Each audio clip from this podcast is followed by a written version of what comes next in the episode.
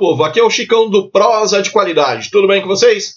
Neste segundo podcast de 2021, irei trazer para vocês algumas reflexões sobre a aplicação da gestão estratégica sob o prisma né, da norma em que rege a indústria aeronáutica de espaço e defesa no mundo, a norma AS 9100. Bem, neste podcast eu vou estar sozinho, pois estávamos com alguns problemas de ordem técnica, o que impossibilitou a minha comunicação com meu amigo Sabino. Mas no próximo podcast o Sabino vai estar aqui com a gente, podem ficar tranquilos. Bom, para aqueles que não conhecem a indústria aeronáutica tão a fundo, deixe-me fazer uma breve introdução para vocês. Bom, os grandes fabricantes do setor né, sabiam que para ter uma cadeia de suprimentos forte e que garantisse a qualidade, mas sem perder a competitividade, precisaria ser uma cadeia de suprimentos de escala global. Só que com isso vem uma outra questão né, bem importante, que é como garantir o padrão de qualidade de toda essa cadeia. É como se eu precisasse é, igualar todas as indústrias ao redor do mundo né, para poder atender às necessidades dos grandes fabricantes né, de aeronaves do mundo, que seriam o que a gente chama aqui no setor de é, OEM, né, que são as grandes montadoras, tá certo? Bom, o primeiro passo foi criar o IAQG. Tá? O IAQG é uma associação dessas grandes fabricantes né, de aeronaves, não só de aeronaves, mas de componentes como turbinas e outros né, componentes que, vai em numa, que vão numa aeronave, tá certo? E o que, que acontece? Uh, esse grupo é responsável por promover né, essa cultura de qualidade em toda a cadeia de suprimentos aeronáutica. Tá? Não só na indústria aeronáutica, mas também como espaço e defesa. Só que o seguinte, o AQG é uma instituição relativamente nova e não tinha ali um, um know-how técnico para a criação de normas. Então, o que, que ela fez? Ela se associou ao SAI, que é a Sociedade de Engenheiros Automotivos. Tá? Essa sim é uma sociedade já centenária, tem mais de 100 anos, Tá? E desde 1912 cria normas né, para a indústria. Tá certo? Então, ela, o IAQG se associou ao SAI, e aí o próximo passo é o quê? Criar né, uma norma que pudesse atender as características do setor aeronáutico, mas não só do aeronáutico, não é também do setor espacial e de defesa. Porque, querendo ou não, as três áreas estão muito interligadas. Tá? Elas têm um, um link muito grande. Ah, bom, usando né, a ISO 9001 né, como, como base, tem aí, né, em 1997, o surgimento da S9100. Ela teve ali uma revisão em 99, depois ela passou por uma revisão em 2009 e depois em 2016. Tá? Ela foi fazendo esse acompanhamento aí da evolução né, da, S, é, da ISO 9001, tá certo? Até para poder se adequar a essas exigências né, e mudanças do mercado de uma forma geral, tá bom? Bom, isso é só um breve resumo, tá, gente? Isso aqui é só um, um, um, uma breve história né, para colocar vocês aí dentro do contexto que a gente vai abordar aqui. Bom, Lá no podcast anterior, falei sobre os possíveis caminhos né, que poderiam uh, ser utilizados pela, né, pelos dirigentes da indústria aeronáutica uh, para poder superar a crise gerada aí pela pandemia. Neste podcast, eu quero mostrar a importância que a gestão estratégica tem para dar firmeza aos passos dados nessa difícil jornada. Tá? Então, para isso, vou aí né, trazendo como base a própria AS 9100. Bom, a, a S9100 ela é composta por 10 capítulos, sendo que só é auditável do capítulo 4 ao capítulo 10. Tá? Então, o capítulo 1, 2 e 3 não são auditáveis, até porque ali eles dão uma breve introdução, né, escopo da norma, alguns termos né, que são utilizados na norma, e do capítulo 4 em diante a gente né, fala, né, uh, vamos dizer assim, que são os requisitos auditáveis da norma tá bom? Bom, lá no capítulo 4 da S9100 fala sobre contexto organizacional. Isso quer dizer que o contexto em que a organização se encontra tem impacto tanto nos resultados da empresa, né, da organização, quanto na garantia à qualidade dos produtos e serviços oferecidos. Entende-se por contexto o ambiente externo e interno da organização.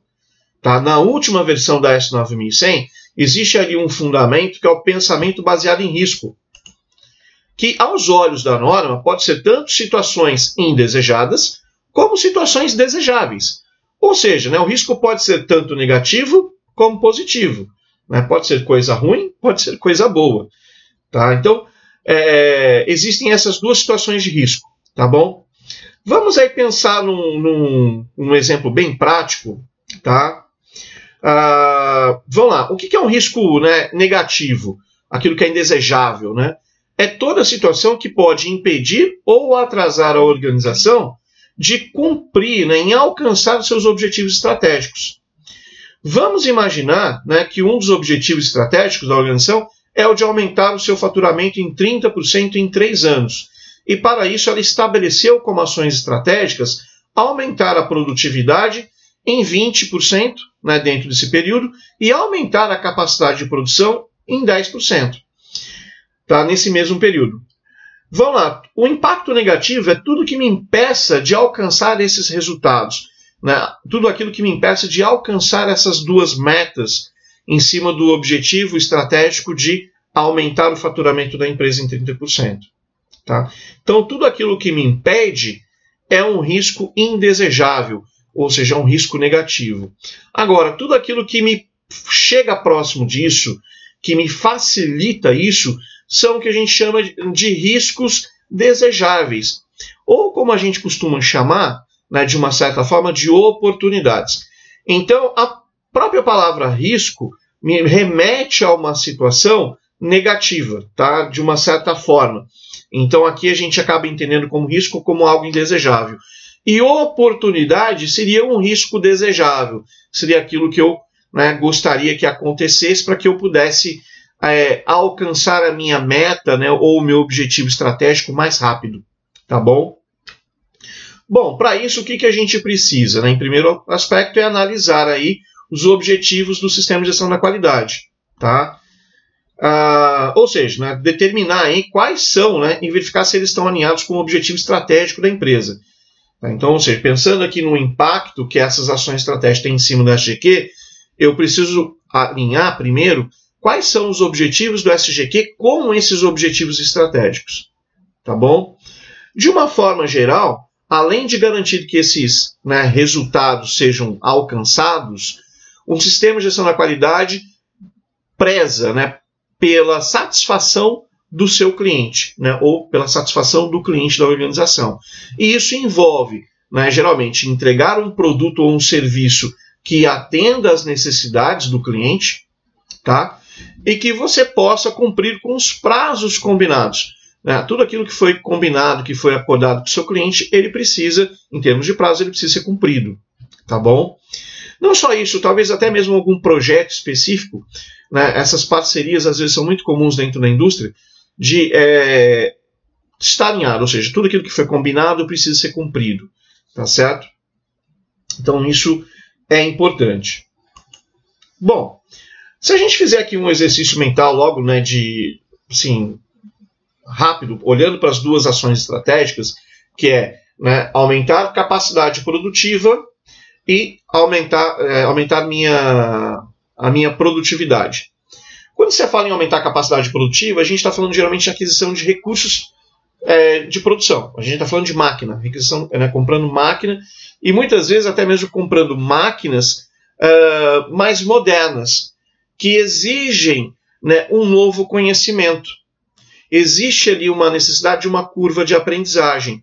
Então, muitas vezes, você vai ter que trabalhar com processos de manufatura ainda no modelo antigo, enquanto você vai desenvolvendo, inclusive, o know-how, né, o conhecimento necessário para utilizar essas novas tecnologias. Tá? Então, isso é importante. Uh, pensando em aumentar a produtividade, né, então, vamos lá. A gente está falando em apressar, não é bem apressar as coisas, mas fazer um processo mais rápido, mais produtivo, né? algo que eu consiga produzir mais com os recursos que eu tenho à minha disposição. Tá? Isso geralmente envolve é, novas técnicas que também exigem um novo grau de conhecimento. Tá? Então a empresa precisa muitas vezes fazer alguns testes, simular né, isso de uma forma mais real possível, para que na hora que você for né, é, colocar isso em prática, você possa fazer isso de uma forma uh, sem perder tempo e principalmente sem perder a qualidade do seu produto ou processo. É por isso que a inspeção de primeiro artigo é tão importante nesse processo. Tá? É claro, quando a gente fala de simulações, a gente está falando aqui muitas vezes de fazer é, pilotos, né, simular mesmo na própria produção. Hoje a gente tem que entender que existem sistemas né, computacionais que me permitem fazer essa simulação de uma forma mais prática. Mas é necessário, principalmente, um envolvimento entre engenharia e produção para que essa simulação realmente seja algo palpável. Né? Então, trazer ali as questões né, de, de conteúdo tá, da, uh, prático né, da produção para uma simulação. Né? Então, trazer ali o máximo possível de variáveis, né, trazer a realidade do chão de fábrica para a simulação é importante. Tá? Então, a gente precisa fazer essas situações. Então, de uma forma geral, né, voltando aqui para a gestão estratégica, o que, que a gente tem que observar? Tá? Falando do ambiente interno, citei esses dois exemplos. Mas a gente também tem que olhar para o ambiente externo. Esse ambiente externo pode ser, uh, vamos lá, o próprio mercado, os, os meus clientes, a minha concorrência, meus fornecedores, o próprio meio ambiente. A gente vê hoje a Covid-19 como um agente de meio ambiente, né? Uh, que causou um impacto tremendo né, na, nossa, na nossa vida. Né? Eu acho que a gente foi arrogante, né? apesar que assim, pandemia não é a primeira vez que a humanidade passa, mas nós ficamos arrogantes com o nosso conhecimento, né, com nossa soberba tecnológica, e isso acabou é, fazendo com que, que um ser microscópico tornasse né, a nossa vida um, um caos. Né? Então, acho que isso é realmente algo ruim. Mas voltando para a área né, prática da gestão estratégica, a gente tem que estar olhando para esses outros ambientes. Tá?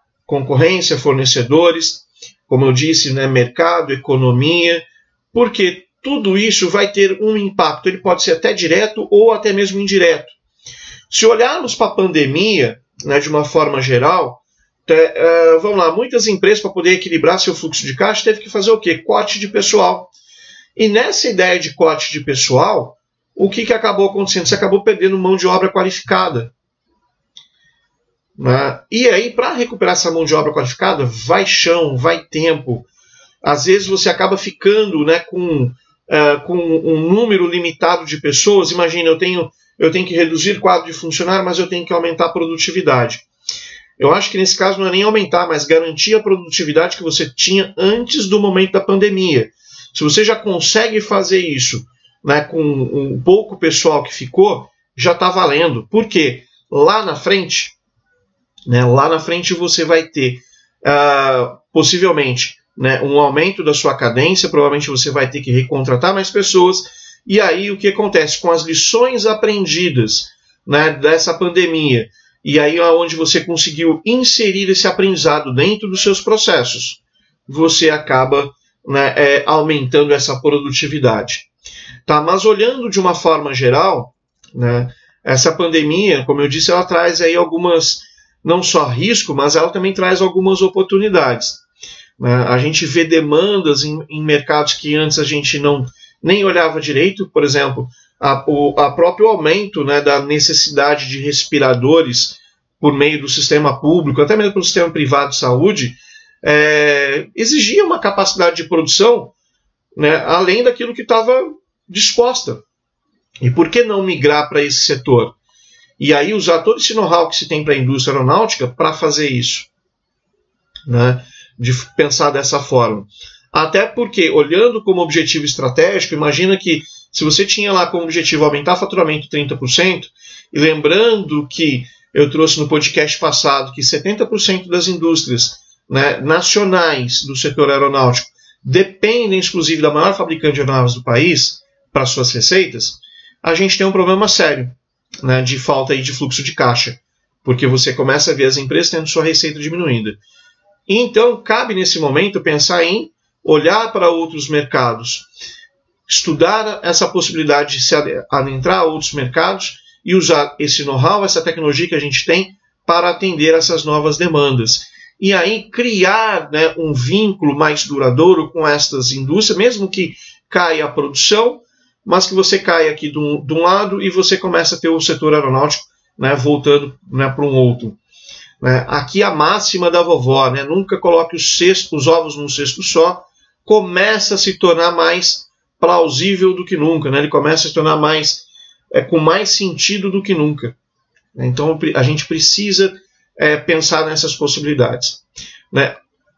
Outra oportunidade que a gente pode ver é a própria, uma própria uh, estagnação das empresas do setor, né, de uma certa forma, e aí muitas empresas acabam perdendo sua capacidade produtiva e muitos acabam né, é, fechando as portas, infelizmente. Né? As empresas podem, né, inclusive, optar, né, fazer isso tanto no mercado interno como no mercado externo, de pegar esse nicho de mercado para estar tá aí atendendo tá, a, a esses objetivos estratégicos, é garantir o faturamento ou aumentar o faturamento da empresa. Tá? E aí, usar esses caminhos. Mas lembrando que para cada um desses pontos né, que a gente foi falando aqui, é preciso ter né, um plano de ação.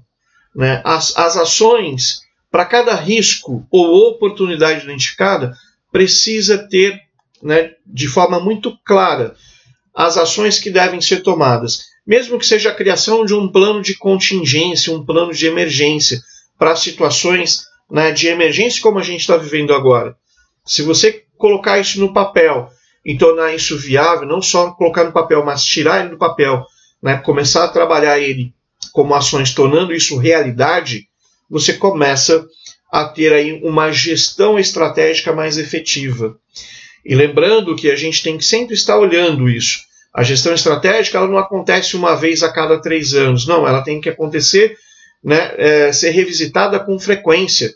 Por quê? Porque a gente precisa estar olhando os caminhos que a empresa está tomando e os caminhos que o mundo está tomando e ver se né, existe ali um alinhamento entre os passos da empresa e os passos deste mundo né, em constante evolução, em constante ebulição. Tá certo?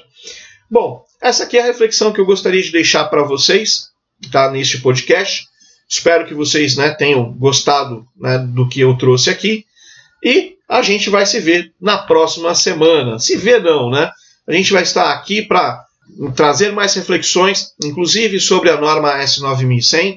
A gente vai continuar falando um pouquinho mais sobre ela nos próximos três podcasts, para que a gente possa aí trazer um entendimento, um aprofundamento né, desta norma tão importante para o setor. Tá certo? Bom, gente, me despeço por aqui. Um abraço e até a próxima.